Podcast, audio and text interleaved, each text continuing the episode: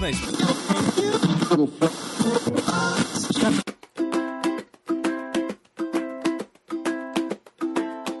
Salve, salve galera, queridos, queridas, queridos ouvintes do podcast Perdidos na Estante. A equipe do seu podcast favorito está de férias, recarregando as baterias para a temporada de 2022. Mas o Perdidos na Estante não vai parar, viu?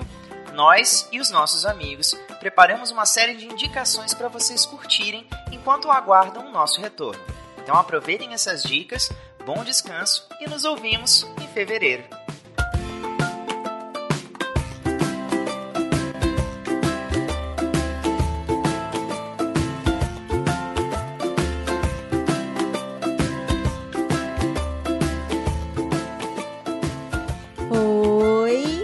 Feliz ano novo!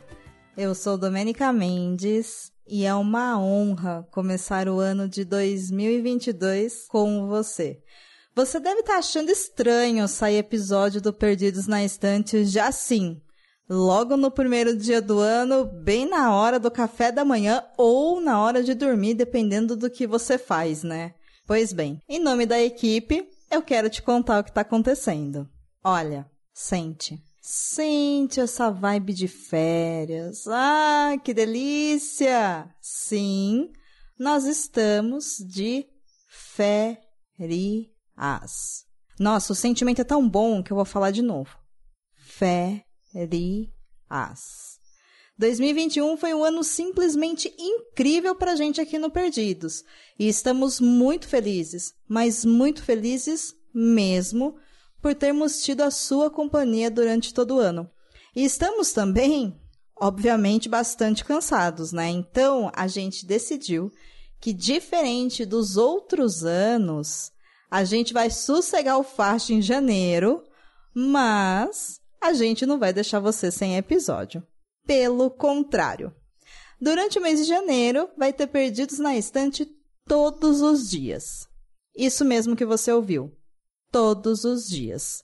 Mas eles vão ser diferentes, para você não se cansar também. Serão episódios bem mais curtos que cabem aí na sua rotina na hora de fazer o seu cafezinho. Por isso, esses episódios saem todos os dias às sete da manhã. Os temas são os mais variados. Dicas boas que nós e alguns dos nossos melhores amigos e amigas leram e assistiram, Sabe aquela dica boa que a gente precisa que todo mundo saiba? É isso. Vamos curtir esses 10 minutinhos diários com a gente? Em janeiro, episódio todo dia, inclusive de final de semana, e em fevereiro, episódios normais. Se você curtiu, posta nas suas redes sociais e marca a gente. Comenta, porque a gente ama os comentários de vocês. Sério, gente. Podcaster se alimenta de feedback. A gente sempre fala isso por aqui. e para começar, eu te indico o primeiro livro que eu li em 2021. Foi um presente de aniversário que eu ganhei do meu BFF, o Tiago Augusto. Sim, o Tiago aqui do Perdido, sabe? O livro que ele me deu de aniversário foi o A Cantiga dos Pássaros e das Serpentes, da Suzanne Collins que foi maravilhosamente bem traduzido pela querida Regiane Vinarski. Inclusive, a Regiane já gravou episódios aqui com a gente no Perdidos. Volta algumas casinhas que você ouve. E sim, esse livro é aquele livro dos jogos vorazes, sem a Katniss, mas com jogos vorazes. o livro, que é um senhor livro, gente, ele tem 576 páginas conta a história de ninguém menos que o detestável presidente Snow. Quando ele ainda era um jovenzinho com seus 18 aninhos e durante os acontecimentos da décima edição dos Jogos Vorazes. O Snow é filho de uma família que já foi muito, muito rica e muito importante, mas que não é mais e vive só de aparência. Nesse ano, como uma das tarefas de escola, ele e vários alunos se tornam mentores dos jogos. E ele fica responsável pela menina, adivinha de onde? Sim, do Distrito 12. Aquele distrito que é o distrito mais despreparado de todos. A questão toda do livro é que ele precisa que essa menina vença os jogos, ou pelo menos que ele vença de algum jeito os outros mentores, apesar dele saber que ela é a competidora mais fraca. E é aí que surge uma aliança entre os dois, porque ela não quer morrer e ele porque precisa que ela vença para ele tirar a família da miséria. Cara, ler esse livro depois de conhecer o Snow que a gente conhece na trilogia clássica coloca muito mais camadas na relação que ele tem com a Katniss e o quanto ele é uma pessoa ruim. Mas o que mais me chama atenção nesse livro é como a Suzanne consegue quase, e aqui eu vou dizer de novo, né? Quase consegue nos convencer que o Snow nada mais é do que um sobrevivente e que ele não tem culpa de ter se tornado quem ele se tornou. Mas o grande lance é que não é sobre culpa e sim sobre ser responsável, né? Esse livro me surpreendeu de maneiras absurdas e foi uma delícia ler ele.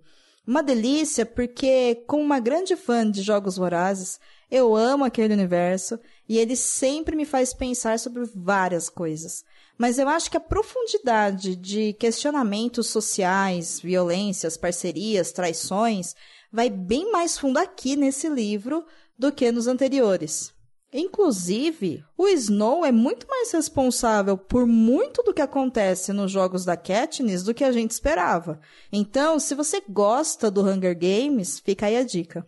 Leia A Cantiga dos Pássaros e das Serpentes. Lê com calma, sem pressa, degusta, se embala. Vale a pena. É um dos melhores trabalhos da Collins. E é isso. Um ótimo primeiro dia do ano para você que você tire da estante aquele seu livro que você ama, mas que não conseguiu achar espaço na agenda para ler em 2020. Ti, obrigada pelo presente, BFF. Eu amo você. Feliz dia 1 um do ano 2022, pessoa querida. Obrigada pelo download, pela companhia até aqui. Se quiser trocar umas ideias nas redes, é só me chamar no Instagram ou no Twitter em arroba Domenica Mendes. Amanhã tem mais episódio, mas é com outra pessoa, combinado? Um beijo! Esse episódio foi um oferecimento de Erechu e demais pessoas que contribuem conosco no Catarse e no PicPay. Apoie você também o Leitor Cabuloso.